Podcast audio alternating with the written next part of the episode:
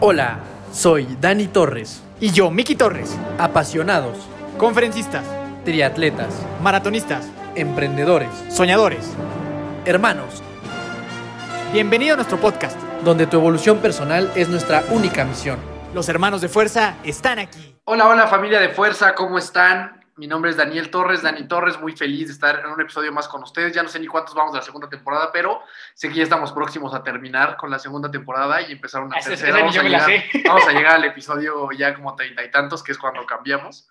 Este, y pues nada, muy feliz de estar en este episodio aquí con unos otros hermanos. Ahorita ya hablaremos de quiénes son y de ellos nos platicarán de, de sus historias y demás. Pero bueno, antes saludo a toda nuestra familia que seguramente ya está emocionada por este nuevo episodio. Mi querida familia de fuerza, ¿cómo están? Aquí Miki Torres, muy feliz de saludarlos, muy emocionado. Ya saben que esta personalmente es mi sección favorita, las, historias de hermanos, el Hermanos de Fuerza Reloaded, y estoy seguro que hoy no será la excepción. Tenemos a tres hermanos que seguramente nos van a compartir cosas increíbles. Entonces, pues digo, gracias por, por habernos seguido, gracias por seguirnos siempre, gracias por comentar, compartir, escucharnos en todas las plataformas posible y pues los amamos comunidad de fuerza. Así que, mi querido Dani, si puedes darle la bienvenida a estos tres cracks que tenemos el día de hoy. El día de hoy tenemos a los poderosísimos hermanos del Valle, también conocidos como, me, me llama la atención cómo, cómo están sus nombres en Instagram de Fer Marger, Fer Marger del Valle. Fer Marger, muchas gracias por estar con nosotros, ¿cómo están? Bienvenidos a su programa, a su casa, Hermanos de Fuerza. No, pues primero que nada, muchísimos, muchísimas gracias Miki y Dani por invitarnos y, y formar, hacernos formar parte de este proyecto. Estamos súper contentos, poquito nerviosos, pero muy emocionados. ¿Qué onda, Dani? ¿Qué onda, Miki? Pues muchísimas gracias igualmente. Este, qué orgullo ser parte de este proyecto y qué padre poder contar lo que es nuestra vida como hermanos, ¿no? Sí, yo también muy contenta de estar aquí con ustedes y pues gracias por la invitación y por pensar en nosotros. No, hombre, gracias a ustedes por estar acá. Y la forma en la que iniciamos, si ya escucharon algún podcast, saben que son las preguntas de fuerza, se las vamos a hacer a los tres. Entonces, los tres Órale. que responderla lo más breve, conciso y adecuado posible, ¿va? Va. Ok, perfecto. Venga, vamos a empezar si quieren de, de Mar para, para después Ger y terminamos con Fer, ¿va? Para que así sea el orden. Ok, Órale. Entonces, fecha de nacimiento. 16 de septiembre del 98. 30 de mayo del 2003. 17 de octubre del 2001. Vientos. Si tuvieran un superpoder, así tipo superhéroe, ¿cuál escogerían? Mm, tengo dos. Primero, pues curar a la gente ¿Ok? y el otro es teletransportarme, o sea, poderme ir a cualquier lugar del mundo. Buenísimo, buenísimo, buenísimo. Sí, ahorita también estábamos hablando con Mari de pues cuáles eran nuestro superpoder favorito y pues sí, yo creo que salvar a la gente es uno de los más poderosos, ¿no? Pero uno más común yo creo que poder volar. Sí, un clásico, ese no hay falla. ese no hay falla. Clasiquísimo. Sí, yo creo que el mío sería algo así como respirar debajo del agua o algo así. Vientos, una onda Aquaman. Sí, Aquaman. Vale. Vientos, buenísimo. ¿Cuál dirían que es su mayor miedo en la vida? Yo, la verdad, mi mayor miedo es perder como un familiar cercano o alguien con quien pues tenga mucha relación, ¿no? Porque siento que es un golpe que te da la vida y te cambia por completo tu, pues, tu forma de, de vida. Sí, yo también creo lo mismo y justo eso estábamos platicando ayer, que pues sí es un golpe fuertísimo y que como somos tan unidos, una familia tan unida, sí nos pegaría mucho pe- perder a alguien de nuestros seres queridos.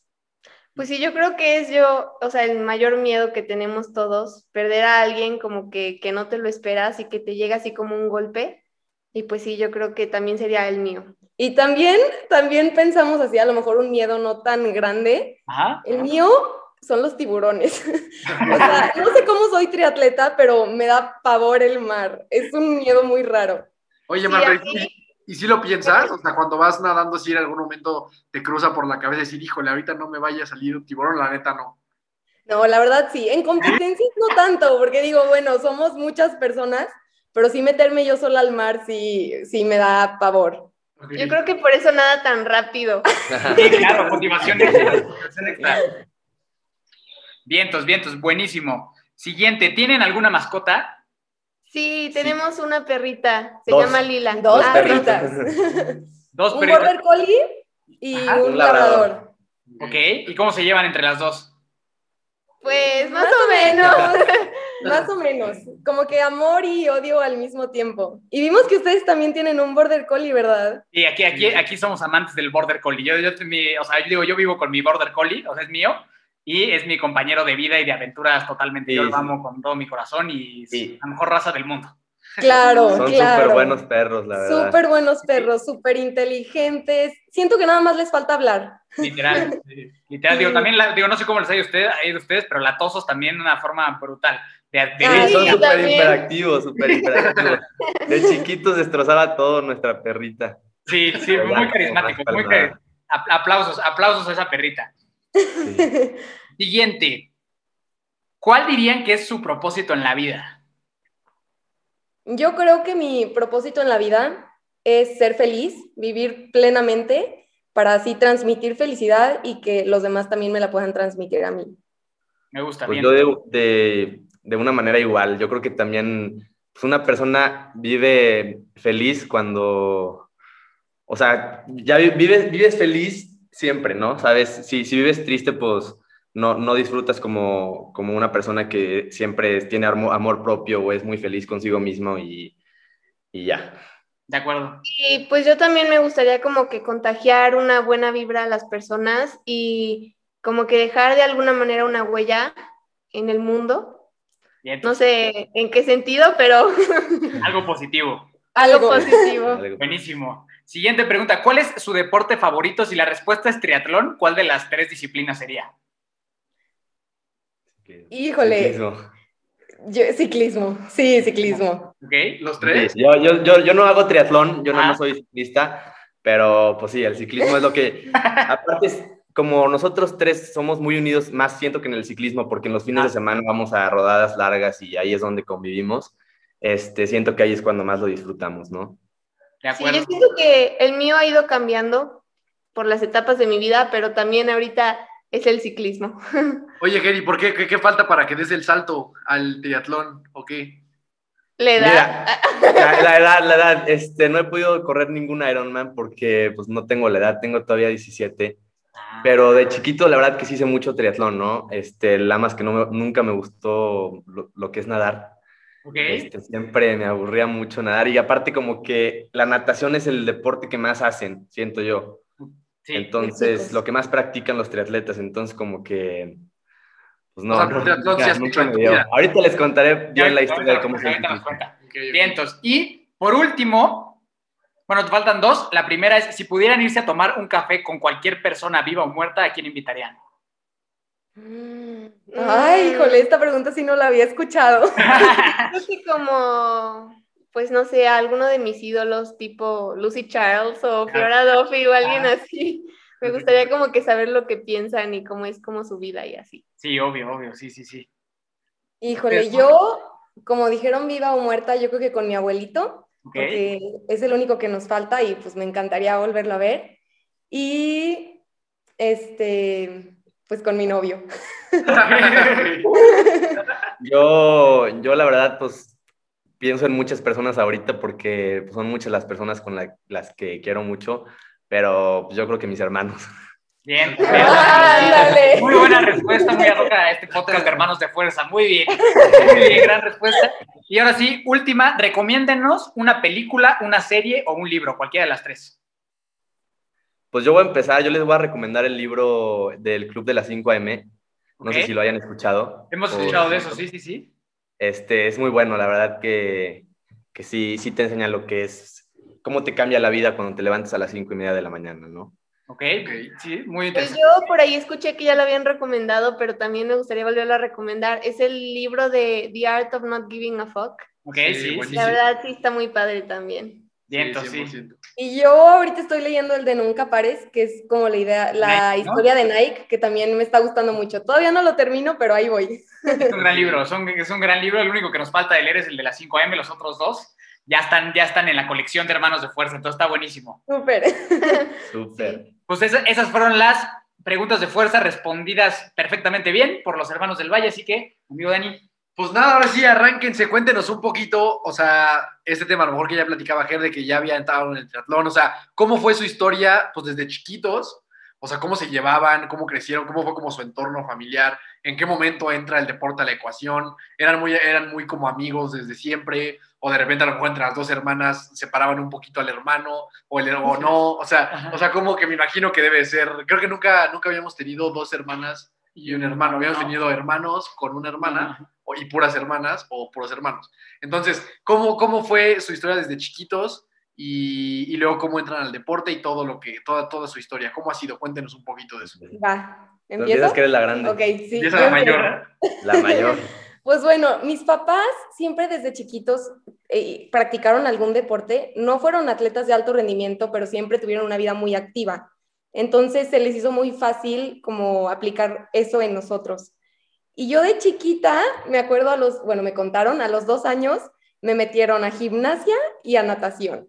Y la verdad es que, pues sí era muy tronca en gimnasia, era una bebé muy gordita, entonces cuando iban mis papás a ver en las competencias y así, todas las niñas pues daban sus marometas, se colgaban en las vallas y hacían muchísimas cosas y yo la verdad no podía, o sea, no era mi deporte, entonces ahí se dieron cuenta mis papás que pues no era lo mío y entonces seguí en natación hasta los ocho años más o menos. Y a los ocho, mi papá en ese entonces era ciclista, sigue siendo ciclista y se enteró que iba a haber un triatlón en Ixtapa, creo que fue como del 2006, o sea, hace muchísimo.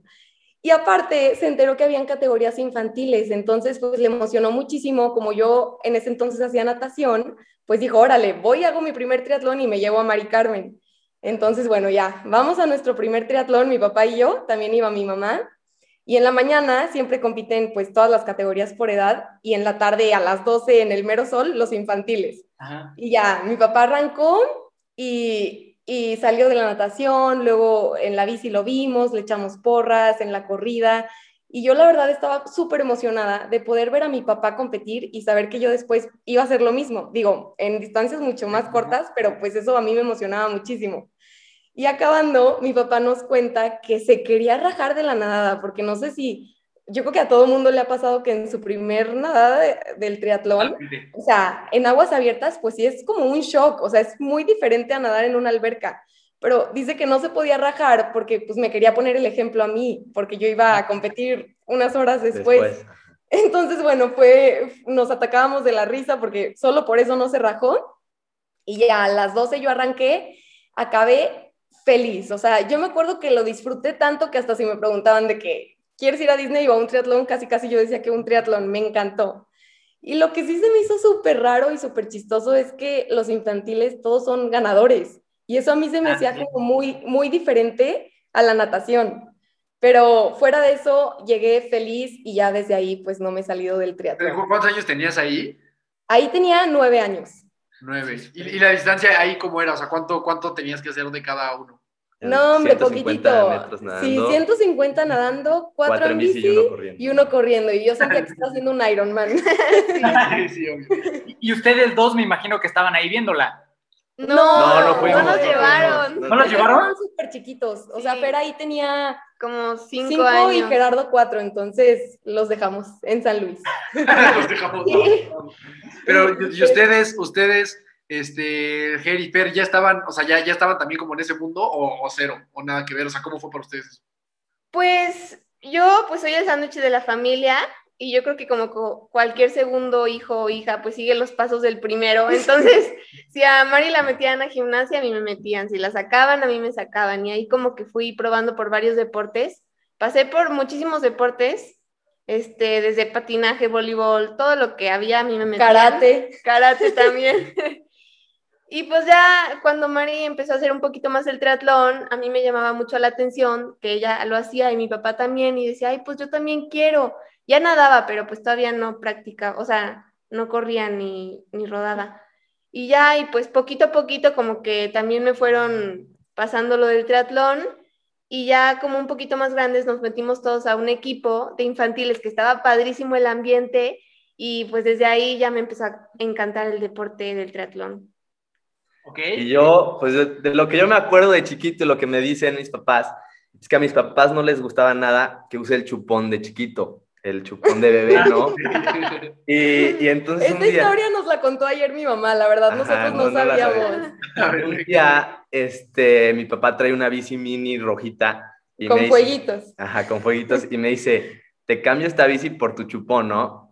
Y ahí fue cuando dije, órale. Y desde ese entonces ya no volví a agarrar el chupón para nada y, y ya yo estaba todo el tiempo en mi bici afuera aquí en la privada dándole todo el día, ¿no? Pero cuéntales cuántos años tenías. Ah, tenía un año y medio. Es que mi, mi pa- mi papá es una persona muy, muy extrema, ¿no? Él, él era motociclista igual que ciclista y fue a varias carreras muy importantes como los seis días, que es como el mundial de motos. Y a los dos años fue la primera vez que me subí a la moto con rueditas. Yo me acuerdo que él, él me jalaba y yo ahí en la moto. Entonces, ya yo ni me acuerdo de eso. Yo creo que antes fue casi, casi aprendiendo a caminar. Está bien raro eso, ¿no? Sí, o sea, tú naciste sobre ruedas. Sí, Sí, sí, sí, sí, sí, una- claro. Sí, sí, sí. Yo, yo nací sobre Y como era el único niño, mi papá emocionadísimo, lo quería subir a la bici al año, casi, casi. Y la verdad que yo he sido siempre una persona muy, muy competitiva y muy... Nunca me gustó ganar, la verdad. Eh, Perder, perder. Digo, De perder, sí. Ah, Sí. nunca- nunca me gustó cómo perder. ese. Sí, siempre fue una... Y yo hacía de todo, ¿no? Yo, este, cuando llegué a la primaria me metí al fútbol, este, como cualquier niño, siento yo. Este, y cuando, y también era como, como todo, seguía a mis hermanas a los triatlones, cuando iban a los, a los triatlones, cuando iban a correr, yo iba a correr con mis hermanas a una competencia, cuando iba a jugar fútbol, iba a jugar fútbol, ¿no?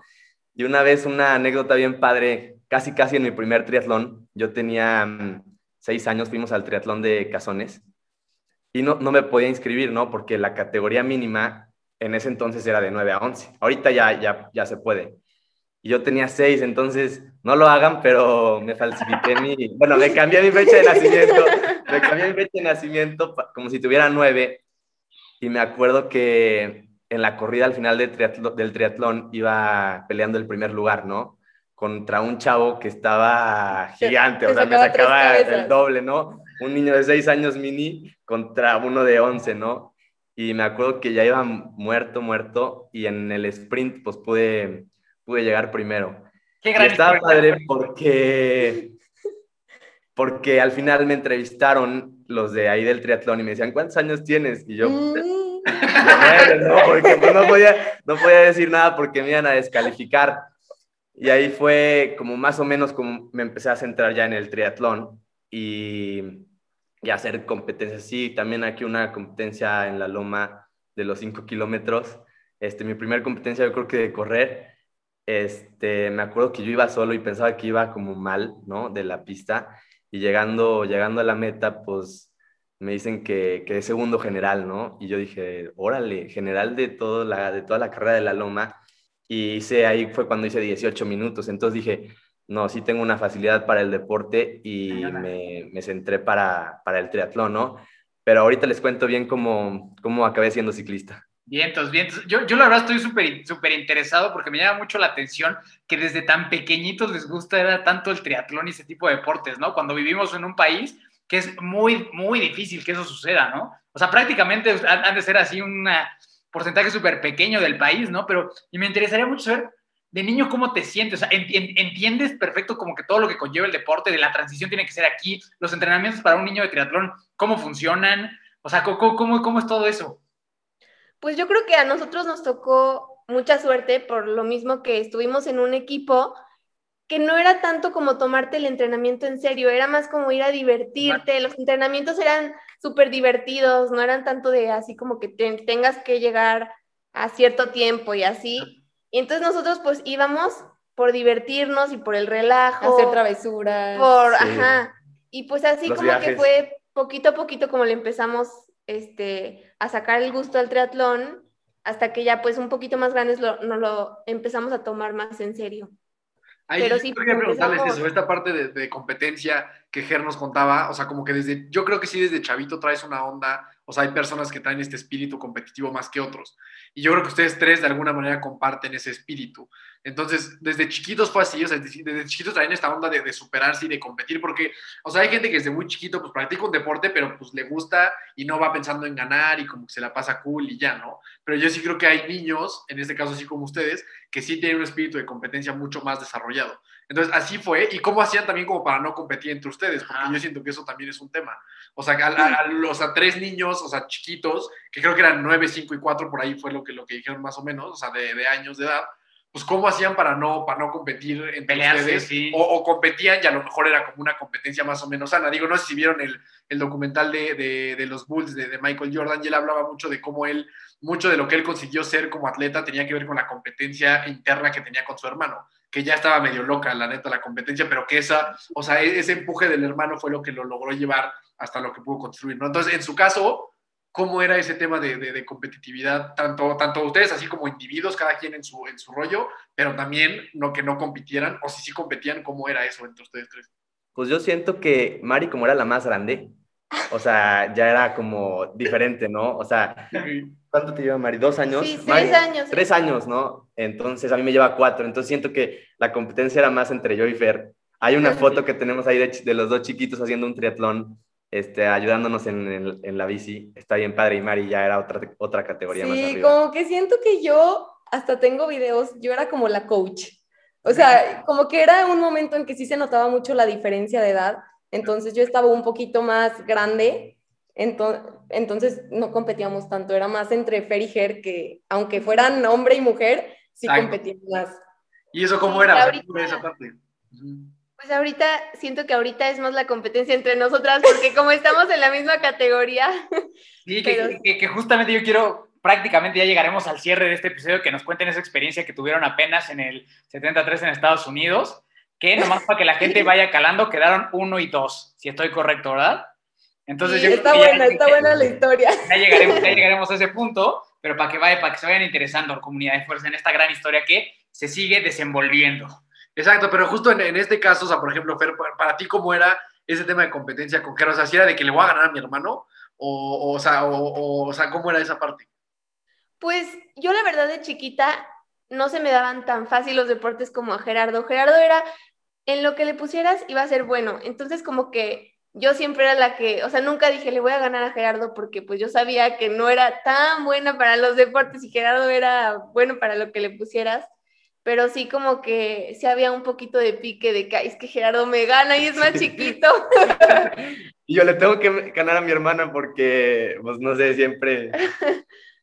Pero Sí, o sea, sí, nunca alguna hubo manera- tanto así como pelea. Sí, no, nunca, la verdad, no.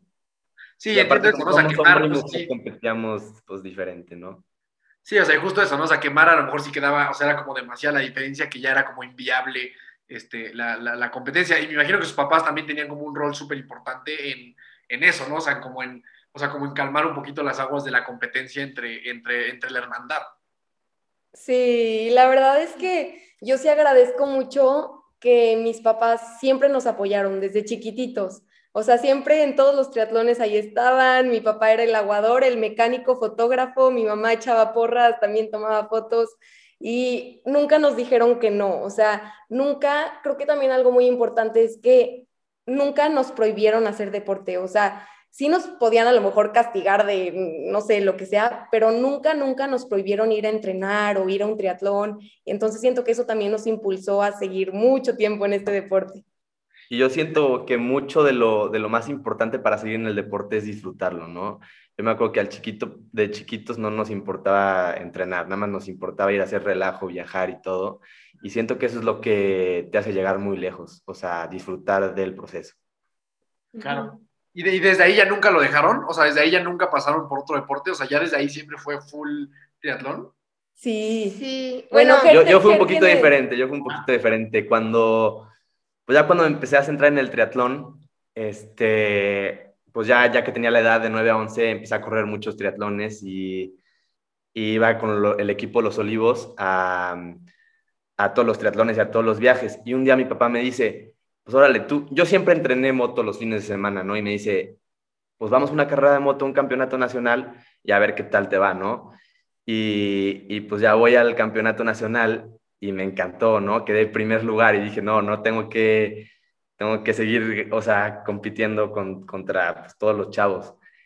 Y, estuve dos años, dos años peleando los campeonatos nacionales en, en la moto y hasta que un día, entrenando en un cross en la última rampa, pues brinco y me rompo la rodilla, ¿no? Y fue un año súper difícil porque fueron como tres operaciones de una rodilla, este, un año sin hacer deporte, eh, no sabía cómo era lo de recuperarte muchísima terapia. Yo me acuerdo que fue, fue una operación rara porque fue una abulsión de ligamento, entonces como que no era muy común y tuve un problema para la recuperación que no podía estirar mi pierna por completo, ¿no? Y eso me perjudicaba para mucho y me dolía. Cuando estaba sentado en el coche y me paraba, me dolía mucho la rodilla. Y entonces mi papá me compró una máquina que te apachurra la rodilla. Dijeron, no tienes de otra más que apachurrarla, ¿no? Y, y todo todos los días, todas las noches, me acuerdo que era lo peor cuando llegaba mi papá a la casa. Yo no quería porque dolía muchísimo. Y siento que eso, este, pues me, me fue guiando más a la bici, ¿no? Ya me, recuperé y otra vez traté de entrenar moto. Eh, pasó un año, seguí compitiendo y todo y me rompo la otra. Entonces, Ah. lo mismo. Otra, ¿Cuántos otras recuperaciones, este, pero ya sabía más o menos cómo recuperar. Entonces, ya al, al mes, me acuerdo que al mes ya estaba arriba de la bici y, y ahí fue donde empecé a, a entrenar bici, ¿no? Porque la bici me recuperaba demasiado rápido. O sea, tenía la rodilla inflamada, iba a la bici y ya estaba como nuevo. Y entonces poco a poco fui mejorando en la bici, me fue gustando, fui saliendo con mis hermanas, eh, salíamos a carretera todos los fines y ahí fue cuando le empecé a agarrar el gusto a la bici. ¿Y ese- este tema de las, de las lesiones, qué edad tenías?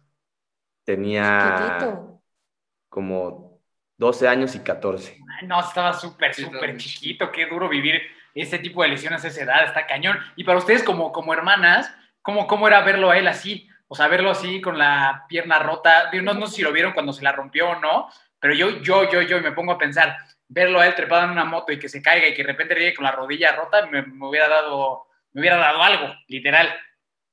Sí, nosotros no tuvimos la oportunidad de verlo porque no estábamos, pero me acuerdo que nos dieron la noticia y fue como no, o sea, no nos la creíamos y pues ya lo veíamos en la recuperación, que la verdad, pues sí, es Sí una fue duro. recuperación larga y sí sufría y nosotros, pues sí, seguíamos practicando nuestro deporte y Gerardo no podía hacer nada, entonces sí, fue Sí. como un poquito duro. Y más siendo Ger, porque la verdad Soy muy es hiperactivo. muy hiperactivo. O sea, siempre tiene que estar haciendo algo. Él, si vas a una vacación con él, no va a ser ir a echar la flojera. O sea, ya te planeó que vamos a ir a esquiar en agua, que vamos a ir a no sé dónde. O sea, siempre tiene algo que hacer.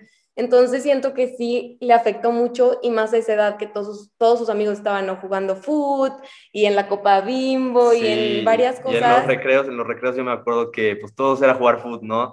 Y yo pues ahí sentado viendo y hasta me metí en muletas a veces a jugar fútbol, pero no es lo mismo. Oye, pero entonces también, o sea, tú también eras team fútbol 100%, o sea, desde de, de niño. A mí siempre me gustó el fútbol, la verdad que siempre me gustó el fútbol, pero siempre como toda mi familia, mi familia era triatleta, pues por, por ese lado me fui. Oye, y, y después de ese trancazote, el segundo trancazo, ¿qué dijiste? ¿Ya no, voy- ¿Ya no voy a jalar a la moto y mejor me quedo en la bici?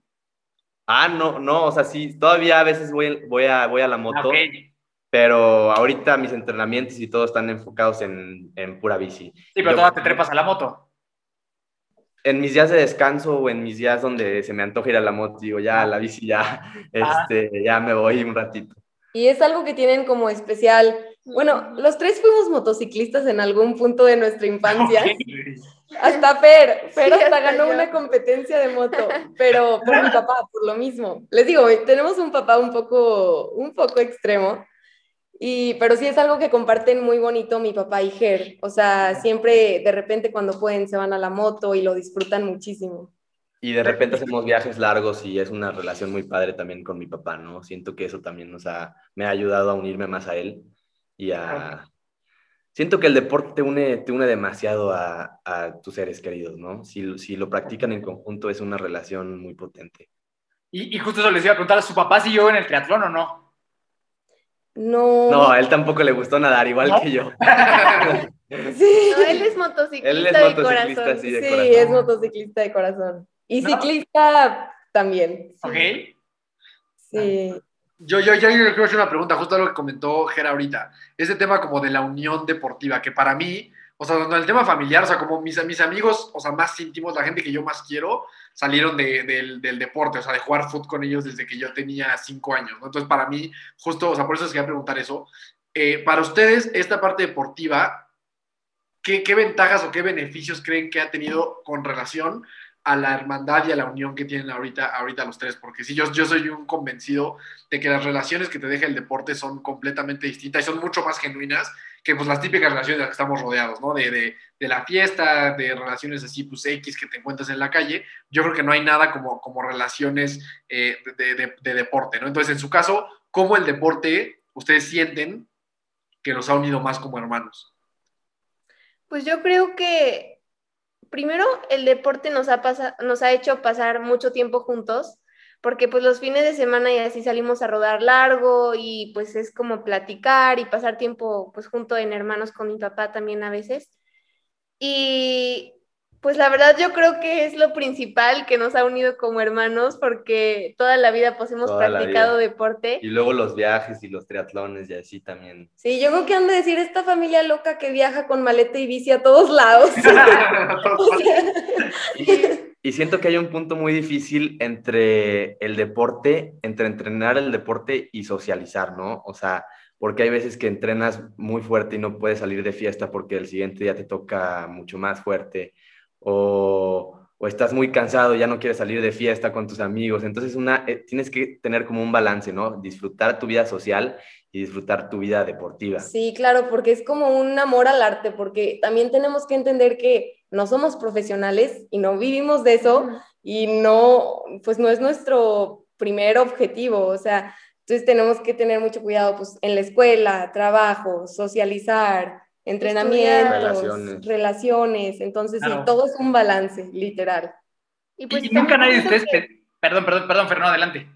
No, no, que entre nosotros nos entendemos mucho que si algún día, pues, o sea, los tres terminamos muy cansados y hay veces que pues no queríamos, o sea, salir con los amigos y como que es algo que entre los tres nos entendemos y sabemos que pues los tres estamos igual. Claro. Claro, ¿y nunca nadie de ustedes eh, pensó en dedicarse a eso? O sea, dedicarse a ser deportista elite o algo así. Pues yo creo que por algún momento a todos nos pasó la idea, ¿no? Sí. Este, claro que sí. Sí.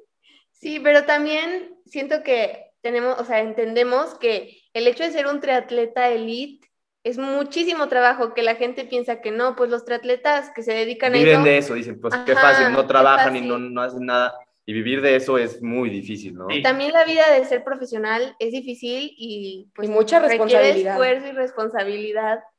Pero pues sí, yo creo que en algún momento todos lo pensamos. Pero ya ahorita ya dirían que ya hicieron las paces con eso, o sea, porque creo que también es un tema que, o sea, mucha gente se queda en el fútbol, pues pasa todo el tiempo, ¿no? O sea, te quedas como frustrado de no haber llegado a donde creíste que podías llegar. En su caso, ustedes sí están como tranquilos en decir, sabemos que esto es algo en lo que sí queremos competir, pero en, en, a lo mejor a nivel este, no, no elite, no, no, no, no profesional. O si todavía tienen ese gusanito de decir, híjole, si lo hubiera intentado igual y por ahí me clavaba en los Juegos Olímpicos o igual y pasaba esto, ¿no? Yo creo que de chiquita obviamente sí decía, cuando sea grande quiero ser triatleta. Y hasta Gerardo, pues como en ese entonces hacía moto, bici, este, mil cosas, él decía de chiquito, yo me acuerdo, lunes quiero ser motociclista, martes triatleta, miércoles como, como mi, papá. mi, papá. ir a trabajar, jueves así. Futbolista. Pero no, yo creo que, que sí, ser profesional sí requiere de mucha dedicación y mucho esfuerzo. Y la verdad lo hacemos por disfrutarlo, por amor al arte, por la unión familiar y por viajar. Sí, y obviamente nos gusta la competencia y nos gusta pues que nos vaya bien en los eventos y así pero también entendemos que pues tenemos pues vida de estudiante, a veces trabajar y así, como que tratamos de tener un balance entre pues todo lo que hacemos. Que justo eso, eso les quiero preguntar, ah, cuéntenos un poco de su vida fuera del deporte, a qué se dedican, cómo se llevan en, en, en, todo, en todo lo relacionado afuera del deporte, o sea, en sus escuelas, o sea, cómo, cómo ha sido su experiencia y su hermandad en todos esos ámbitos. Pues ahorita los tres somos estudiantes. Yo ya me graduó en noviembre y también trabajamos en la empresa de mi papá, le ayudamos. Y sí somos muy sociales, sí salimos mucho y disfrutamos también de socializar con nuestros amigos, salir con los primos, viajar, como que todo lo tratamos de balancear. Y algo muy bonito que también compartimos con el deporte es que si nos vamos de viaje, este, allá Siempre, vemos la posibilidad de, de poder seguir con nuestros entrenamientos o acoplarnos. Claro. Sí, casi siempre viajamos con, siempre, casi siempre con las bicis y todas las cajas y las maletas y todo, porque Aunque no haya competencia. Sí, aunque no haya haya competencia. ¿Y qué, qué estás disfrutamos. Entonces buscamos siempre tratar de hacerlo. ¿Y qué, qué, qué estudian? O sea, cada uno, ¿qué, qué, qué carreras llevan ahorita? yo todavía no, todavía no entro a carrera, sigo en preparatoria. Ok. Yo creo que voy a estudiar administración de empresas o algo así como finanzas, no sé todavía. Yo estoy estudiando finanzas. Y yo administración. ¿Ustedes? ¿Ustedes qué estudian? No, nosotros nosotros ya ya. estamos bien. ¿Qué estudiaron? ¿Qué estudiaron? No, yo, yo, yo también estudié administración de empresas, pero yo salí en el 2017. Yo Ah, soy órale. psicólogo, yo soy licenciado en psicología. Yo me Órale. dedico a, a ese tipo de cosas. Para los que no sepan, aquí se los decimos.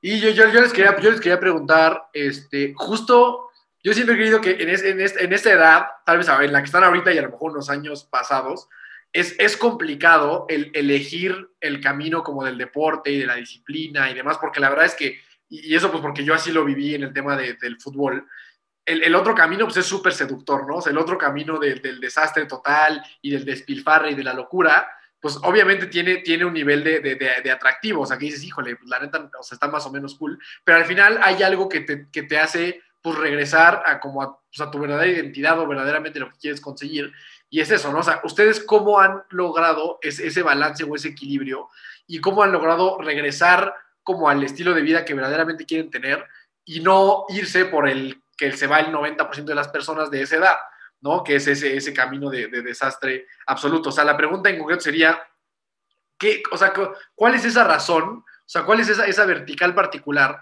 que los hace tomar la decisión de mejor el otro camino? O sea, el camino de la disciplina, el camino de la exigencia, del deporte, todo eso. ¿Qué, qué- ¿Cuál es para cada uno de ustedes ese elemento? Pues yo sí tuve un momento que sí quise dejar el deporte hace poco, en el 2019, en el pr- primer semestre del 2019, que ahí fue cuando me di cuenta que, que no. Me fui un semestre a estudiar a París y dije, la verdad, necesito descansar del triatlón, necesito enfocarme en mis estudios, este, conocer, salir de fiesta, o sea, más bien me fui por el otro lado. Exacto. Y estando allá me di cuenta de muchas cosas, que no nada más se trata de, de salir de fiesta, o sea, llegó un punto en el que sí dije, no, o sea, esto no, esta no es la vida que yo quiero tener, o sea, aunque sea un semestre, ahí, justo ahí, me di cuenta que no era lo que yo quería, que no era lo que yo quería levantarme al día siguiente sintiéndome mal, que no era lo que yo quería nada más estar pensando qué voy a hacer en la noche.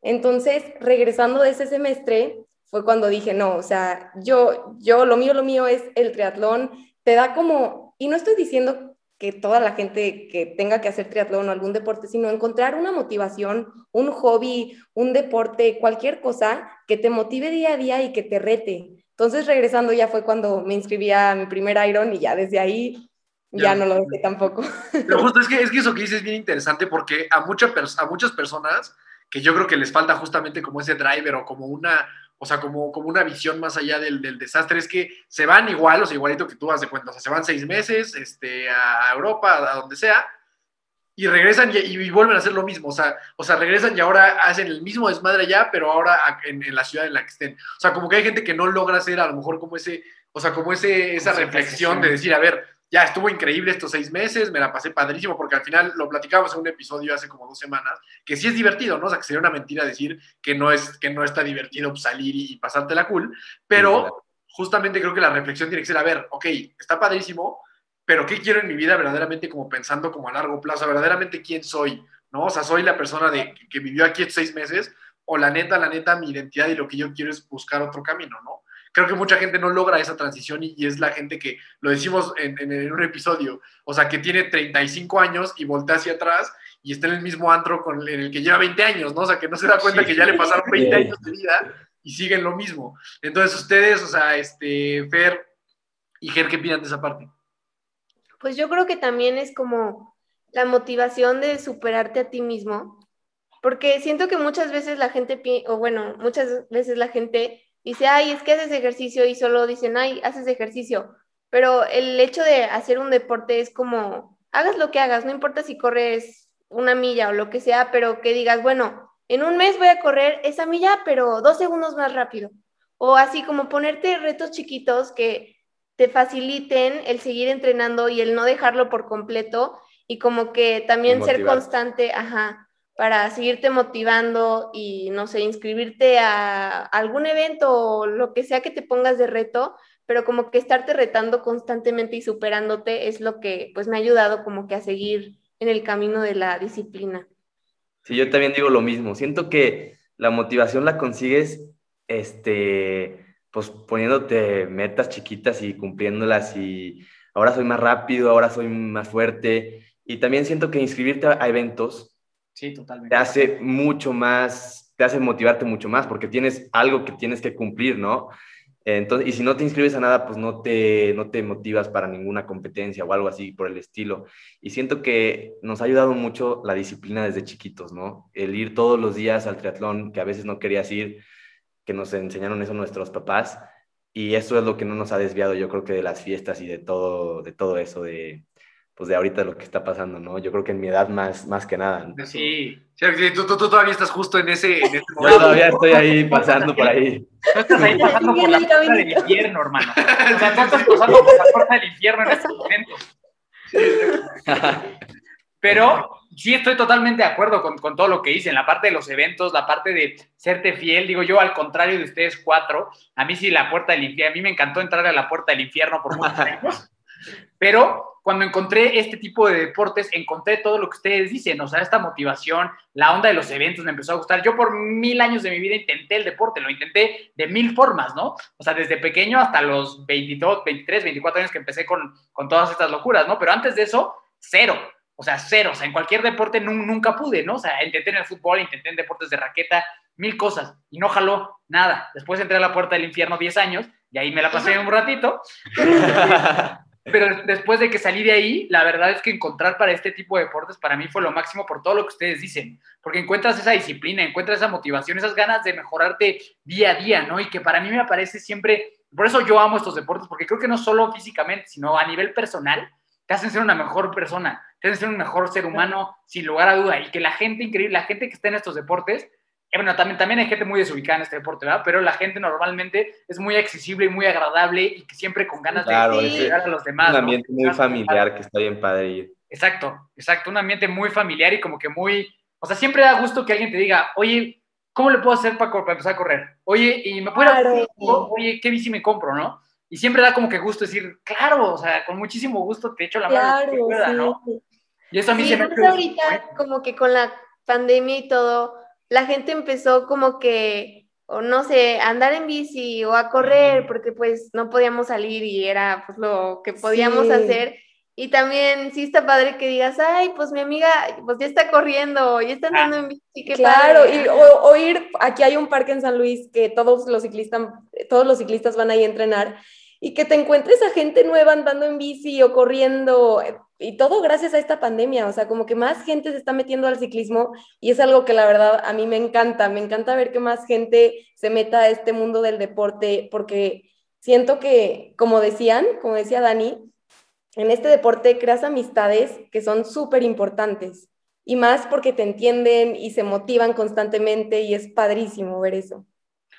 Sí, 100%. Es, ese parque de San Luis es donde hacen el triatlón, me imagino, ¿no? El parque Tangamanga, sí. Tangamanga. Aquí está bien padre. La posibilidad de ir allá a competir en 2019, ¿no? 2019, creo que Muy bonito todo, menos el lago lleno de sapos. Ese sí, sí. Eso sí. Era como nadar en fideos. Yo decía que venía sintiendo fideos nadando. Oigan, y ahorita, es que ahorita que tocaron este tema de la, de, de la disciplina y de las metas, es que es, algo que, he traído en la cabeza como estas últimas dos semanas por un libro que estoy leyendo que está súper interesante. Y este autor lo que habla es, es, como que mucha, mucha gente depende justo de las metas, ¿no? Decir, a ver, yo voy a correr un maratón, ¿no? Por decir algo. Y entonces lo que sucede muchas veces es que cuando alcanzas ese maratón y terminas, como ya no hay otra meta que seguir, entonces el hábito o la disciplina se puede llegar a perder, ¿no? Entonces, este autor, y, me encanta, o sea, como que me, revolucionó un poco las ideas porque yo pensaba más o menos similar, o sea, de que hay que tener metas y ir alcanzando metas y demás, pero él, habla de, cómo es más importante construir una identidad, es decir, no, no decir voy a hacer un maratón, sino me voy a hacer un atleta, o sea, me voy a hacer un corredor. Sí, sí ve como la diferencia, como decir, claro, no triatlón, sino me voy a convertir en un triatleta. Y cuando tú te haces dueño de esa identidad, Entonces ya, por ejemplo, el tema de la pandemia, tipo, el, el, año pasado pues no había eventos, aunque quisiéramos, ¿no? O sea, aunque quisiéramos competir, pues no había forma, pues porque literal no existe. Pero como ya hay una identidad creada, o sea, como tú ya dices, es que yo soy un triatleta o yo soy un atleta, entonces esa identidad, pues puedes, puedes soportar cualquier cosa, o sea, puedes soportar un año de pandemia donde no hay competencia. Entonces se me hace bien interesante hacer como ese cambio de chip de decir, ok, sí voy a, a conseguir metas, pero como yo tengo esta identidad y como tú defiendes esa identidad, entonces ya es muy difícil que pierdas ese hábito. Yo esto lo platico mucho y yo le digo que es como el huevo de oro. O sea, lo que digo es que hay, llega un momento, en, en, el deporte por lo menos, que lo has hecho tanto tiempo y has alcanzado tantas cosas y te sientes tan bien que ya es un huevo de oro que no vas a dejar ir. O sea, que ya no, ya no lo vas a soltar. O sea, yo imagino que ustedes ya no ven su vida sin ejercicio. O sea, es como, no, no, no, no, O sea, como que ya no lo visualizas, pero justamente creo que muchas veces las personas se bajan del barco del deporte porque no alcanzan ese tiempo como de, de, madurar ese huevo de oro, o sea, de que, pues lo que pasa siempre, ¿no? Llevo dos meses en el gimnasio y ah, no, no, no, estoy viendo mi six-pack, no estoy viendo que ya esté muy fuerte, pues abandono y me voy, ¿no? Pero cuando sí, siento que paciencia es mucho, mucho eso, ¿no? Que ver los resultados a largo plazo. Exacto. Y no, no muy corto, ¿no? Siento que los que van al gym, como tú dices, que hacen una semana muchísimo y Ajá. se cansan y no ven resultados y ya se van. Exacto, entonces por eso el hábito, exacto, es justo, o sea, cómo poder construir buenos hábitos. Para ustedes, ¿cuál ha sido como esa receta de construir estos buenos hábitos de entrenar diario? Porque se dice fácil, pero para nada lo es. Pero, o sea, pero lo, lo que sucede es que cuando ya lo has hecho tanto tiempo, ya no es como un, o sea, ustedes ya no ven difícil entrenar todos los días. O sea, es algo que está tan impregnado en su identidad que ya simplemente como que no te imaginas una vida sin eso. Pero ustedes, ¿cómo, o sea, qué recomendación a todo mi rollo este, qué, reco qué recomendación como podrían dar para que la gente pueda construir buenos hábitos en cuestión de disciplina, alimentación y deporte? Pues yo creo que primero está como que disfrutar el proceso, o sea, porque puedes hacer cualquier deporte, pero si no te gusta, nunca lo vas a disfrutar. Entonces es como que buscar qué deporte hacer que disfrutes tú y de ahí disfrutar como que todo el proceso, no solo pues la competencia, porque muchas veces el proceso es lo más difícil, la competencia ya se hace porque se hace, pero el proceso es lo más difícil y donde muchas veces la gente pues se baja del barco.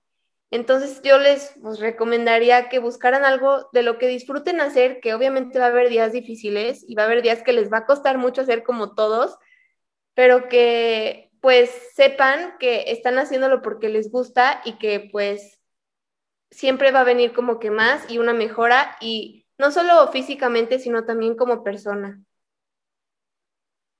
Sí, pues sí, sí, yo opino lo mismo que Fer y también, como dices que a lo mejor hay días que no vas a estar tan motivado, yo creo que algo también muy bonito de este deporte es que puedes conseguir hacerlo con más gente. Entonces, si un día tú no estás tan motivado, pues yo me jalo a mis hermanos, pero si no, sí. o sea, con todas las am amistades que creas en el deporte es fregón ver cómo los demás están motivados, entonces te comparten esa motivación y te hace también crecer mucho.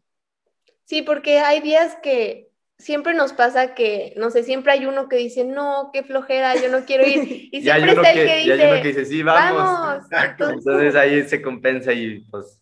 Sí, sí, como que también el rodearte de gente que te anime y que te dé las ganas de seguir, como que también siento que es muy importante. Y, la verdad es que qué, qué, afortunados ustedes tres que los tres se jalen, la verdad. ¿Saben? O sea, que, que, que, los tres compartan esa pasión está increíble. O sea, me atrevería a decir que es una bendición muy grande, me imagino, para ustedes, tener justo eso, ¿no? Que cuando yo no quiero, o sea, no sé, si Mar no quiere, ustedes dos quieren, ¿no? Y si a lo mejor alguien no, Ger las jala y así al revés, ¿no? O sea, me imagino que entre todos se han de estar jalando y se me hace que está padrísimo. Padrísimo, padrísimo que tengan y que compartan eso y que ojalá que la gente que nos esté escuchando y si tiene hermanos, siempre invitamos eso, ¿no? Si tú que me estás escuchando ahorita tienes un hermano, jala a tu hermano a hacer algo positivo, muévelo, ayúdalo. O sea, yo creo que quién, quién mejor que, que tu hermano para que te motive hacia algo positivo, como puede ser ustedes moverlo en entrenamiento, como puede ser alguien solo invitarlo a correr, como puede ser hablar con él, o sea, con lo que sea, ¿no? En, este podcast somos muy creyentes que la fuerza de los hermanos es de las más grandes que hay. Entonces, me parece que está padrísimo esta, esa que ustedes tienen. Y me encantaría ahora regresar un poquito a la historia de cómo cómo llegaron a donde están ahora. Ahora sí que Ger nos cuente en qué momento tú dijiste, ¿sabes qué? Yo puro ciclismo. Y que, just, y que después pasemos con Mari Fera que nos cuenten cómo, cómo llegaron a la competencia última que tuvieron. Ok. Ok. ¿Ah?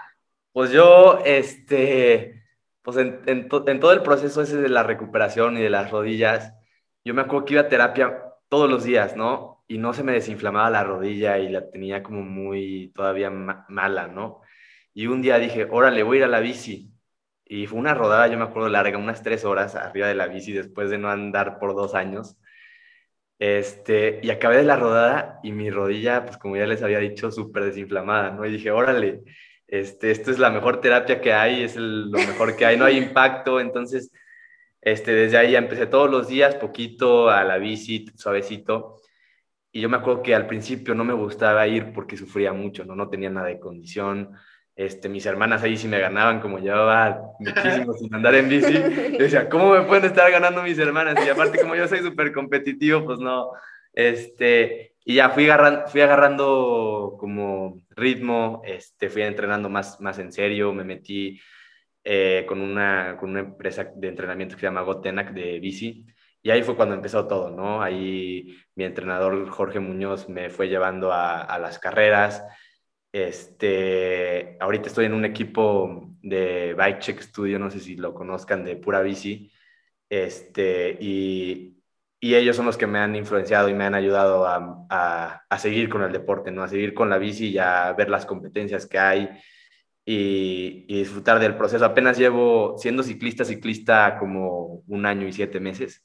Okay. Este, después, de después de lo sucedido y pues esa es mi historia, ¿no? Ahorita que aprovechamos con mis hermanas a disfrutar de, de todo, de la bici, siento que es una, una virtud que nos dieron este, el poder disfrutar con tus hermanos las rodadas y es algo que unidos estamos muy cañón. Claro, pero entonces tú ahorita triatlón nada. No, no, no, no, no, no, la verdad no. Este sí se me antoja hacer un Ironman, claro que sí. Este quería hacer el de Galveston, el de hace poquito. Ajá pero no me dejaron. Mandé mail a ver si me podían dejar entrar con un, año menos. ¿Querías volver a aplicar la que aplicaste a los, a los Sí, pero allá, allá, en Estados Unidos no, no me dejaron. no es tan fácil. Y, y, yo creo que ya el próximo que hagan, pues sí me las voy a juntar. Pero, o sea, pero el próximo de distancias largas, o sea, o sea un, un triatlón olímpico no te llama mucho. No, no, no, la verdad que prefiero. A mí siempre en las carreras largas de bici es cuando me va mejor, ¿no? En los cross countries o así es cuando más, más sufro. Entonces, para mí, yo creo que se me dan más las distancias largas. No, y siento que en distancias largas, como eres ciclista, bueno, sí, claro. yo creo que bueno, los ciclistas tienen la ventaja, entonces, pues sí, te ayudaría mucho más. Sí, ahí en, en, en el Iron son 90 kilómetros de bici, entonces ahí es donde pues, podría agarrar un poquito de ventaja. Está buenísimo, está buenísimo. Qué, qué chido, qué chido. ¿Y, ¿Y, ustedes por qué sí decidieron quedarse en el triatlón? Y ahora, y, y prepárenos para esa gran, esa gran competencia que tuvieron. sí, pues las dos siempre como que estuvimos entrenando juntas en los mismos equipos y entrenábamos para las mismas competencias y así. Y pues también nos impulsábamos como que a seguir. Y luego Mari, pues ella es la de las locuras. Sí, se le entran las loqueras de la nada. decidió yo no pienso tanto las cosas. Ver, sí, también jala, pero ella tiene, se tarda en. Sí, yo, en... Lo, yo lo razono y lo pienso bien y luego Ajá. ya decido. Y Mari no, Mari se avienta así sin pensarlo. Ajá. Y ya fue cuando se inscribió a su primer sí, medio, a su primer medio Ironman. Y yo me acuerdo que ella me decía, es que Fer, ya vas a ir de porra, ya solo te falta traerte la bici y competir. O sea, ¿cómo vas a ir de porra? Tú ya inscríbete. Y le decía, ya tienes vuelo. ¿Vas a ir a echar porras? Le dije, te lo juro que te vas a arrepentir de no estarlo haciendo. Claro, Oye, claro Mar, entonces...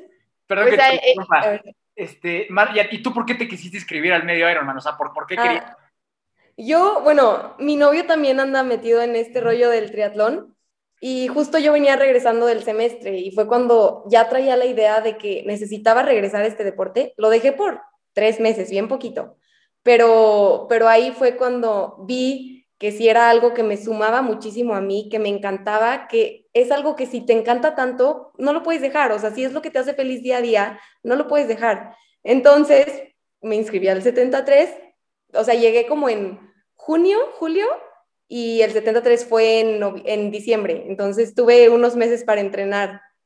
Ok, y, y bueno, ya sí, perdón por haberte interrumpido, Fer, pero ¿y entonces qué, qué, qué continuó con eso? No, pues ya ella me jaló a hacer mi primer medio Ironman y pues desde ahí yo creo a las dos nos encantó sí. y dijimos, no, pues tenemos que hacer otro. y ya fue cuando nos inscribimos a Galveston, pero pues por lo de la pandemia así no lo cancelaron y ya hasta hace poquito Mira. pues lo, lo hicieron. Pero ¿Cómo les fue en el primer Ironman? ¿Cómo les fue en el primer 73? ¿Dónde fue? ¿Cómo, cómo fue su experiencia? Fue en Indian Wells. La verdad no lo escogimos tanto por el lugar, más por la fecha, porque era el último, entonces para poder tener tiempo para entrenar. Y lo recomiendo muchísimo. El Sí. lugar está súper bonito. Sí, parece de película. Parece las de película. Es entre montañas, pero palmeras, increíble. Y ahí la verdad, pues no estábamos, o sea, no estábamos al 100 preparadas, pero estuvo increíble. Y aparte hacía frío, entonces nos ayudó muchísimo para No. pues, no deshidratarnos ni nada. Y acabamos bien, súper contentas. Bueno, yo venía hasta sonriendo, o sea, salgo en las fotos sonriendo. O sea, este, este segundo que hicieron, o sea, es el- o sea, solo han hecho dos. Este, este, Sí, de solo hemos hecho dos. y en este fue que la rompieron durísimo. Sí, ya este ya llegamos un poquito más entrenadas. Ya muy entrenadas. Ahora sí dedicaron, yo me acuerdo que no salían de fiesta para nada, ¿no? Los Ah. últimos, el último El mes. último mes. Nunca salieron de fiesta y, y se me hacía raro, ¿no? Porque ellas sí son sociales y sí salen. Ajá. Entonces sí le echaron como muchas ganas para, para el último, para el último Ironman. Y pues, como se dice, hard work pays off. La verdad sí pays nos, nos sorprendimos porque, o sea, sí le echamos muchas ganas, pero nunca pensamos que nos fuera a ir así de bien. Yo me acuerdo que íbamos en el ciclismo porque nos alcanzamos en el ciclismo y alcanzamos a ir un tiempo juntas y Gerardo nos... Juntas, paréntesis. Ah, sí, sí. Juntas, pero separadas a 50 metros. O sea, no veníamos platicando ni nada, porque no se puede hacer draft. Sí, bueno, y ya pasamos las dos y me acuerdo que Gerardo nos gritó, venga, van van, un- van uno, uno y dos. dos. Y yo me acuerdo que las dos nos quedamos de, ¿qué onda? O sea, no nos la Yo hasta le dije. Fer, no manches, o sea, como que dije, ahora sí le voy a tener que meter en la corrida.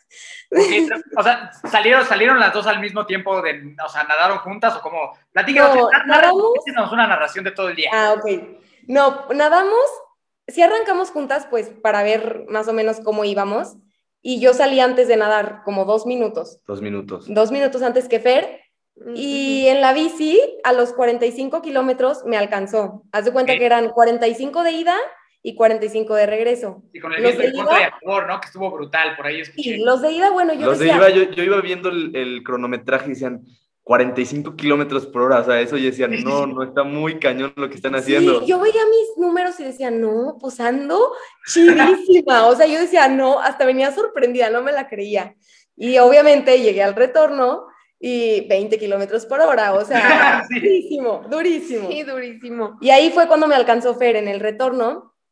Y, y pues entonces, o sea, sí dijimos, no, pues quién se va adelante, quién se va, o sea, para separarnos totalmente, porque no puedes ir junta. Entonces Claro. nos separamos, pero pues yo iba viendo a Fer a lo lejos y, y así nos fuimos, porque está muy chistoso. Traíamos, o sea, El mismo traje. el mismo Ah, traje. también fun fact, nos gusta este, confundir a la gente. Siempre vamos vestidas todas igual, entonces al final siempre la gente nos dice, ay, es que me confundieron porque no sabían quién es quién. Ajá. Entonces dijimos, no, o sea, traemos el mismo traje, obviamente tenemos que guardar nuestra distancia. mucha Mucha distancia. distancia. Entonces, pues ahí más o menos nos fuimos lejos y ya en la, a la hora de la llegada donde estaba mi familia y así, la porra, Gerardo nos grita, van en uno y dos, pero la verdad para mí sí fue como un shock porque, pues yo, o sea, no nos lo esperábamos ni poquito. No, no, no. O sea, íbamos a disfrutar el evento, era nuestro segundo. O sea, ¿ce- ce- cero figuraba en su mente el quedar, eh, o sea, en el podio. No, no, no, no. no. Íbamos a dar nuestro todo, pero nunca pensamos como que en algún resultado así. En... O sea, sabíamos que nos iba mejor, que nos iba a ir mejor que en el primero, porque Claro. pues entrenamos más, pero, o sea, como que era más contra nosotros mismos. Ajá, personal. Y ya que nos dijo eso, sí dije, no, y más porque pues iba compitiendo contra mi hermana. Claro. Y ya llegamos a la transición, estuvo súper chistoso, se me salió del alma. Y ya, estábamos juntas, o sea, las dos en el mismo lugar teníamos la bici. Y Fer se puso súper rápido los tenis. Y a mí no me entraba el pie, no me entraba. Y todavía le digo, ay, Fer, espérame. Todavía me dice. Pero no, hombre, obviamente pues me fui y ya Obviamente. O sea, gacha. Sí, dije, no, ¿cómo? No, al principio sí se paró tantito y luego dijo, no, ni más. No, hombre, pero ya después de cinco segundos ya tenía a María aquí al lado. O sea, le metí un sprint para alcanzarme y ya nos fuimos como que Un un ratito ratito, juntas. juntas. en la corrida y ya al final cada quien se fue como Sí, a su yo me empecé como que me deshidraté. Eh, Yo soy muy mala para el calor. Me deshidraté y sentía que me iban a dar dos calambres en las piernas. Sentía los pies como hechos bolita, como toscos. Entonces yo sabía que si seguía corriendo, pues me iba a morir, o sea, me iba a parar. Entonces en cada basto me paraba, me plantaba, literal me paraba, y como buffet me echaba cinco aguas, me ponía hielitos, o sea, me tomaba mi tiempo. y ya luego decía, bueno, de aquí al segundo abasto, y así me se- fui hasta que Gerardo me inventó y me dijo, traes atrasito a la del tercer lugar. Y yo quería llorar. Yo le Y quería no, no era cierto, no era nada más que le gusta. mentira. Era mentira. Entonces, o sea, no le podía llorar y no me podía quejar. Decía, no, o sea, no, me tengo que concentrar. Y gracias a Ger, pues, pues Me le eché ganas. ¿Y cuánto tiempo hubo a de diferencia al final en la meta? ¿Me sacaste Como como dos minutos? ¿Un minuto? no sé, no me acuerdo. No, como un minuto y medio. Un minuto y medio. Hice cinco, no, sí, como dos minutos. Sí, más o menos. ¿Y a ti, Fer, cómo te fue en la carrera? A mí bien, yo la verdad, bien. ahora sí yo lo disfruté cada kilómetro. O sea, yo iba también, como dice María en su primer Ironman, yo iba sonriendo, me acuerdo que había letreros que decía de que chócala para superpoderes. Y yo iba chocando a todos los letreros que veía. Iba contenta, me encantó. Y aparte como había pasado tanto tiempo sin competir, yo me sentía como soñada. Y pues ya dije, le voy a meter lo último, lo quiero disfrutar al máximo. Y, y pues ya así fue como llegué. Pero sí, lo disfruté mucho. Y para ti, Ger, verlas afuera y decir, ah, caray, estas dos van, o sea, van a ganar, ¿sabes? O sea, van, van a Sí, quedar- no, Marx, yo no, yo no me la creía. Iba viendo la aplicación esa de Iron Man Sí. y al principio vi que iban rapidísimo en la bici y dije, no, está muy cañón, pero era por el aire. Y, y ya pasaron el, pasaron el checkpoint del retorno y me aparecía Fer en primer lugar y Marín segundo, o sea, juntitas. Y dije, qué raro, o sea, no puede ser, no, no, no, como que no sabía. Y ya como que capté y empezaron a pasar todas por los, por los checkpoints. Y cuando llegaron les dije, van primero y segundo, o sea, para que si digan, no le puedo aflojar en la corrida. Y, y no, hombre, corrieron súper bien, corrieron en paso de 4, 4, ¿qué? 4.20, No, como 4.30. Sí, 4.30, pero- o sea, está muy, muy cañón. Súper Sí, bien. la verdad sí lo disfrutamos muchísimo. Sí. Y más porque les digo que llevábamos tanto sin competir que para mí fue como ya lo extrañaba, ya extrañaba sentir esta ad- adrenalina que sientes en las competencias. Y, y para ustedes, o sea, ya llegar a la meta y verse como primero y segundo y que Ger también estuviera ahí para verlas, ¿qué significa ese momento como hermanos? O sea, que ustedes dos hayan, hayan llegado en 1-2 y que Ger haya sido una pieza fundamental, porque a pesar de que él no compitió con ustedes, seguramente fue alguien importantísimo para que, ese, para que eso sucediera, ¿no? Entonces, a nivel, que a mí es lo que más me gusta de todo esto, a nivel emocional, ¿cómo se sintieron? Ay, súper bonito. Yo haz de cuenta, Fer ganó, pero haz de cuenta que yo gané. O sea, Claro. si Fer gana, o, o sea, yo soy súper feliz. Y también ver a Ger súper emocionado y contento y que nos echaba porras y corría de un lugar a otro para irnos diciendo cómo íbamos. La verdad es que es padrísimo. Y mis papás también ahí, este, súper felices. Yo creo que mi mamá hasta se pone más nerviosa que nosotros Sí. en el arranque. súper padre, súper, súper bonito. Si alguien tiene la oportunidad de los que están escuchando, tiene la espinita de hacer un 73, en serio vale muchísimo la pena, o un triatlón, una carrera, llegar a la meta y sentir esa satisfacción es increíble y más si lo haces acompañada. Sí, total, totalmente. Y, y, y tú, Fer, cuando llegaste a la meta, pues, supongo que supiste, pues ya gané y me imagino que estabas también esperando a que llegara Mar, ¿no? Sí, pues sí, lo primero que hice fue como también, como dice Mari, que te, o sea, te emocionas por ti, pero también te emocionas por la otra. Como nunca habíamos tenido algo así, yo estaba súper feliz y lo primero que hice fue esperar a Mari y ya nos vimos así en la meta y como que las dos estábamos súper felices por las dos y por el evento y por todo. Y también pues por mis papás, por las porras, todo. Todo. Estuvo todo. muy, muy padre, la verdad.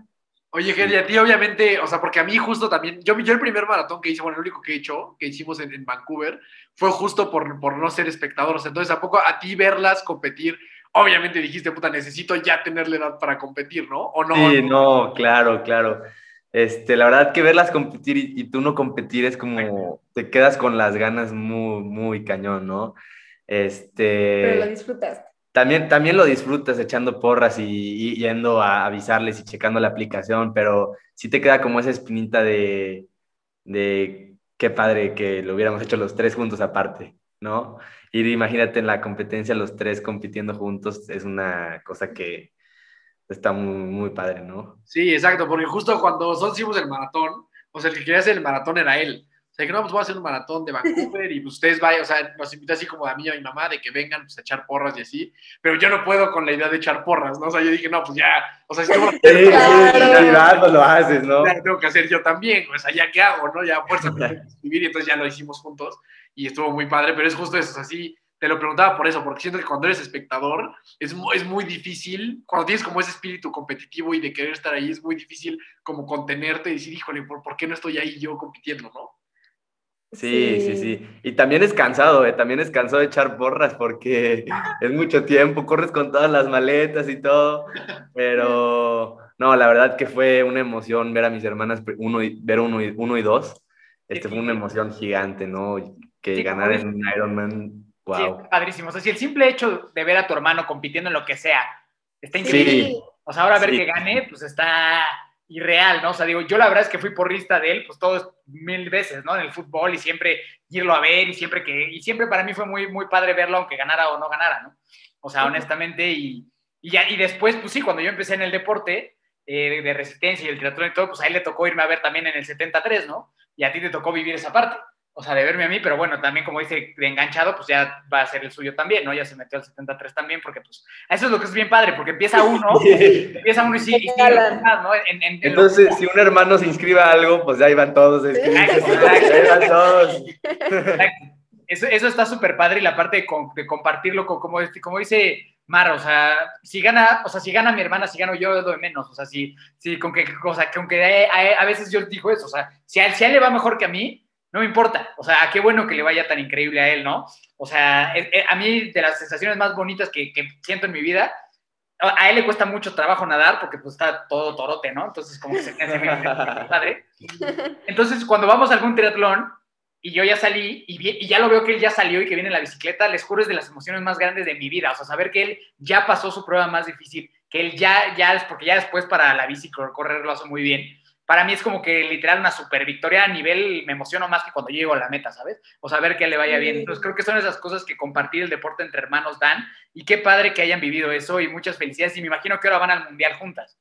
Sí, Sí, también justo, no, no en todos los 73 dan dos lugares, dos slots, y de casualidad, o sea, bueno, qué Como bueno, sus- como suspendieron el Ironman pasado y lo Ah, pospusieron para el 2021. dieron dos slots, Dos. entonces fue como un pues shock todavía más grande saber que justo las dos clasificamos y juntas, entonces, porque, o sea, sí se nos hizo muy, muy raro, entonces estábamos felices, súper contentas. Muy merecido. O sea, son de esas historias que, que escuchamos aquí o que escuchas en la vida y dices, qué bueno, o sea, qué gusto, porque le han dedicado toda su vida a eso. Han dedicado toda su vida y se lo merecen un montón, la verdad. O sea, se merecen un montón esa victoria y ese pase al mundial las dos. Y que estoy seguro que Ger lo vive igual de intenso que ustedes, el verlas ahí. Y seguramente vas a estar ahí para apoyarlas. En, ¿A qué van a ir a? Creo que es en Utah, ¿no? En, en San George. Utah. Sí, No, o sea, Utah. yo creo que va a estar increíble esa experiencia y ahora pues van a tener a toda la comunidad de fuerza ahí también apoyándolas para ese día, sin lugar a duda, y vamos a estar muy al pendiente de cómo les va. Ay, muchísimas gracias. gracias. Muchas gracias. ¿Cuándo es? Es en mi cumple, bueno, por mi cumple, el 18 de septiembre. Septiembre. Ah, ok. Ah, pues. Y, y- y por ahí leí también en tus redes, y ahorita quiero, quiero que nos cuenten por, para cerrar qué, qué viene para cada uno, porque sé que, que tú, Mar, vas por Cozumel en noviembre, ¿no? O sea, lo, Sí. lo- lo vi en tus historias. Yo también voy a hacer mi primero en Cozumel. ¿En eh, serio? sí. ¿Este año? Este año. Órale, ahí nos vemos. Entonces ahí, ahí- ahí nos vamos Ay, qué todo. Ahí nos vemos yo también de porra. Bueno, no, igual ya tengo la edad para. Ah, no, es el completo. El El, completo. completo. Ah, no, marches, sí, ahí los veo de porra. Para, para el toda la- completo, no, eso sí es mucho. a toda la comunidad de fuerza que nos está escuchando, de una vez vamos a comprometernos a hacer un race recap después de ese, de ese Cozumel con, con Mar. No sé si tú lo vas a hacer, Fer, o no. Yo estoy en el proceso todavía. Pues sí, seguro sí, se seguro sí. un poquito más. Seguro sí, entonces de una, de una vez armamos que después de este, el. Cozumel, armamos un race recap, también va el famosísimo triatlonalo, entonces también lo vamos a poder güey. intentar hacer su primero, vamos a hacer cuatro primerizos ahí que se puede poner muy bueno, ¡Qué fregón! ¿no? ¿Al 73 Sí. de Cozumel no va nadie? No. No, No. ¿ustedes van? Yo voy yo. Sí. Ah, qué fregón. Va un primo. Ahí va a estar un primo. Ah, pues ahí nos, nos juntamos con el primo. Claro. Ahí hacen el race recap. Sí, exacto. pero cuéntenos qué, qué viene para ustedes, o sea, qué, cuáles son sus objetivos de los tres y, y nada, pues cuéntenos eso, Este, Fer y yo vamos a ir a Acapulco ¿ok? en Llamero, como en tres semanas, y, y después Utah. Sí, eso es como que lo principal, principal. ahorita. Y cerramos con Cozumel. Claro, con el. Face Y el, y el gran fondo también, ¿no? Ah, y el gran ¿Cerramos fondo, sí. Cozumel? Ahí vamos El todos, hasta mi mamá. Está padrísimo. Sí. Sí, está bien padre. Yo, yo ¿qué ahorita quiero correr el Campeonato Nacional de Bici de Montaña ¿Ok? y, y ando viendo, ayer, ayer me marcó mi entrenador y andamos viendo si preparamos la carrera que se llama Leadville. Es una carrera de montaña que la pospusieron ya dos años y este año sí la van a armar. Son 160 kilómetros de bici de montaña y, y esa yo creo que es la, la principal meta, ¿no? Pero, pero pues también yo creo que va a ser el gran fondo de, de Cozumel y todavía no sé bien qué más lo que venga. Lo que Pero pro- próximamente un Ironman. Tú ya traes Próximamente un Ironman, un medio Ironman, un medio Ya que Ironman. cumpla 18. Sí, Sí, un Sí. 63, ¿no? sí, un 73, ¿no? Sí, El- pero yo, yo todavía, todavía tengo la barrera Hasta que también. esté grande. Toda- Todavía una Convéncelo que vaya al de Cozumel. Ya va a tener edad para ese entonces.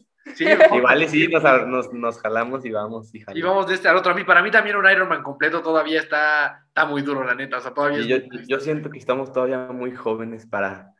para esas Para, locuras. para- para esas torturas. Está, está. Sí. Este, pues ya para cerrar, me gustaría que, que le dejaran a la gente una última enseñanza, un último consejo que le puedan dar, que ustedes han aprendido a lo mejor, no, no tanto en lo individual, sino en lo colectivo como hermanos. O sea, que, que, que nos puedan decir a mí, pues es, esta unión y este cariño y amor que tengo con mis hermanos, creo que me ha pues dejado esto en particular. Digo, son muchas cosas, evidentemente, ¿no? O sea, no se puede poner nada más en una cosa, pero un mensaje que para ustedes sea importante compartirle a la gente que lo esté escuchando, que, que, que en, en la vida que llevan hoy es, es, como un pilar fundamental. O sea, si pueden darle un consejo cada uno a, a, alguien, a la persona, a la gente que nos está escuchando.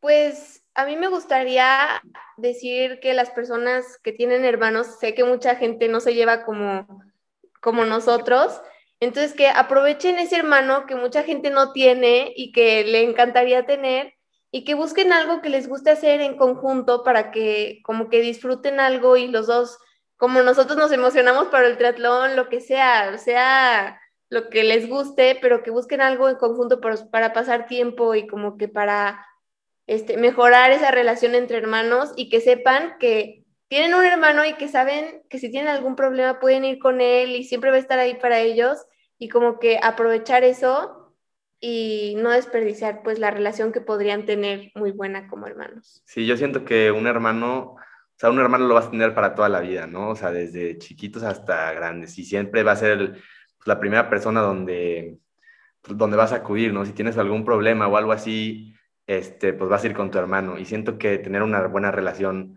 con, con tu hermano es, es fundamental, ¿no? Y siento que ahorita hay, hay hermanos que están muy separados, o sea, cada quien está por su, por su lado, cada quien está haciendo sus cosas. Y como dice Fer, siento que busquen las cosas que les gusten a los dos en común para que puedan hacerlos e influenciarse a ellos mismos a, a crecer, ¿no? A crecer y a tener una mejor relación como hermanos.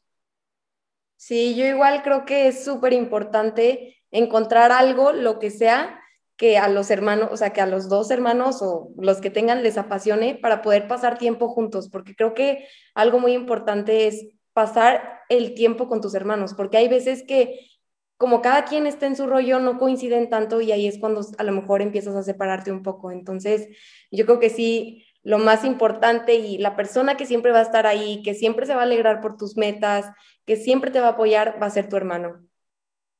Y que si no tienen hermanos, que busquen lo mismo con un amigo, que busquen lo que les gusta hacer, que disfruten de algo, de un hobby, que, que se pongan metas y que se superen a, a ellos mismos para que pues así puedan seguir y cada vez ser mejores.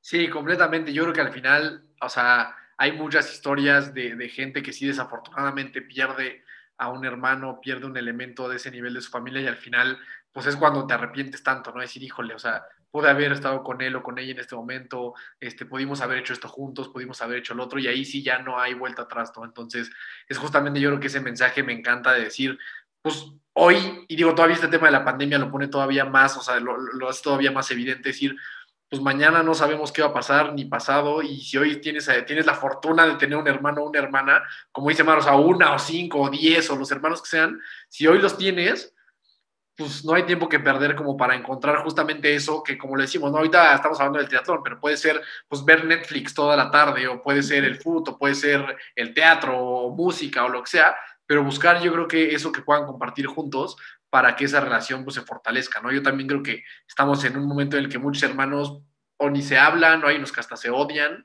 y justamente creo que cuando hay momentos de crisis es cuando dices, no manches, o sea, desperdicié con mi hermano cinco años de mi vida o diez que pudieron haber sido mucho mejores, ¿no? Sí, sí claro. algo que siempre dice mi papá es, nunca te vayas a dormir sin pedir perdón, porque hay veces que te quedas con el enojo y te lo guardas y te lo guardas por mucho tiempo, pero siento que es, esa, esa frase que me dijo mi papá sí me ha impactado muchísimo porque no hay mejor cosa que pedir perdón y estar bien tú y mejorar tu relación con tus hermanos. Claro que tenemos nuestras peleas de hermanos y todo. claro, claro, eso es, es, muy normal, pero, pero sí somos muy unidos, la verdad. Y, y eso está increíble. La verdad es que eh, para mí los admiro profundamente a los tres por la parte deportiva, o sea, los tres son unos super cracks, pero mi admiración más grande que tengo es por la hermandad que tienen, porque se ve y eso para mí es de las cosas más valiosas en el mundo, eh, tener ese tipo de hermandades y conocer gente que valora la hermandad tanto como yo y como mi hermano, porque pues literal, así se llama el programa, así empezó este proyecto, o sea, hermanos de fuerza para nosotros, para mí es de lo mejor de mi vida, mi hermano es de lo mejor de mi vida sin lugar a duda y, y siempre es bien padre poder platicar con gente que tenga este mismo sentimiento de valor hacia sus hermanos. Entonces, de verdad, muchas, muchas gracias por todo lo que nos compartieron, gracias por su historia.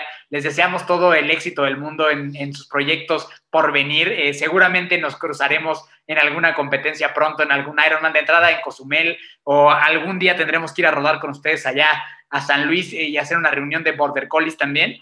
Entonces, ah, sí, cuando los quieran. cruzamos, cuando los quieran. cruzamos. Ya, ya, ya, ya, estamos armando ahí un matrimonio. Estaría claro. bueno. Y, y, nada, de verdad, muchas gracias. Por último, si nos regalan sus redes sociales para que la gente los busque, porfa. Instagram, la blogger.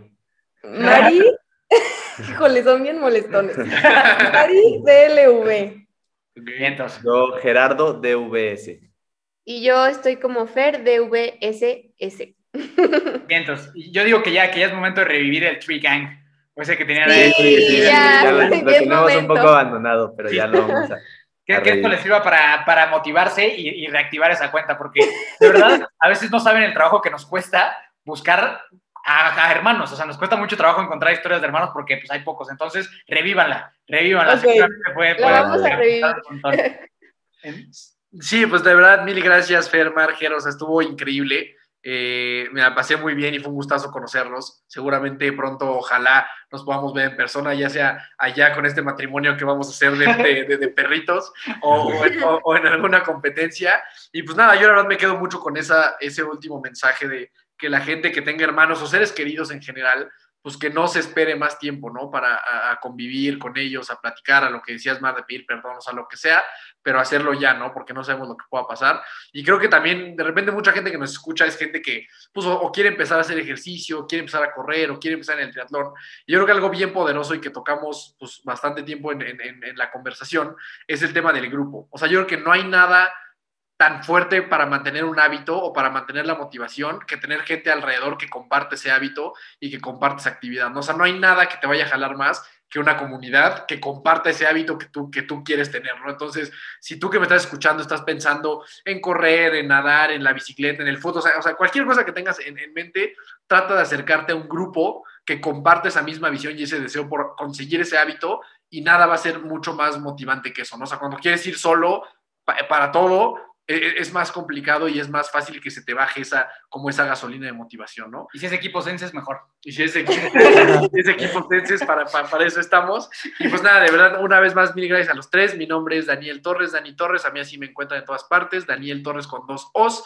Y espero que pronto nos veamos en alguna competencia o en este próximo matrimonio de Border Collie. Muchísimas gracias por invitarnos. Un gustazo. Muchísimas gracias, Dani, Miki, este, un gustazo, la verdad, qué padre poder contar nuestra historia como hermanos y cómo, pues, cómo es que nos llevamos así, ¿no? Nos Sí, hicieron revivir gracias. muchísimos No. momentos que la verdad, o sea, ya no nos acordábamos, como que nos pusimos a pensar en todas las historias y la pasamos muy bien. Sí, sí, muchísimas gracias por habernos invitado y también por, por fin conocerlos.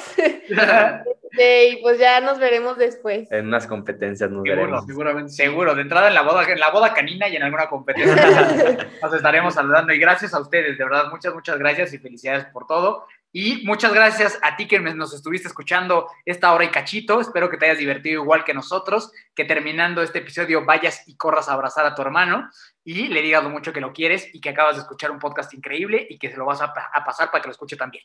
Entonces, muchas gracias a todos por escucharnos. Nos vemos la siguiente semana con otra épica historia. A mí me encuentras como Miki Torres C. Ya sabes, entrenamos en equipos Senses con este buen comercial que se aventó el amigo Dani de la importancia del equipo. Entonces, me encuentra como Ki- Miki Torres C en equipos Senses. Y recuerda siempre que nunca te rindas y la buena suerte te alcanzará.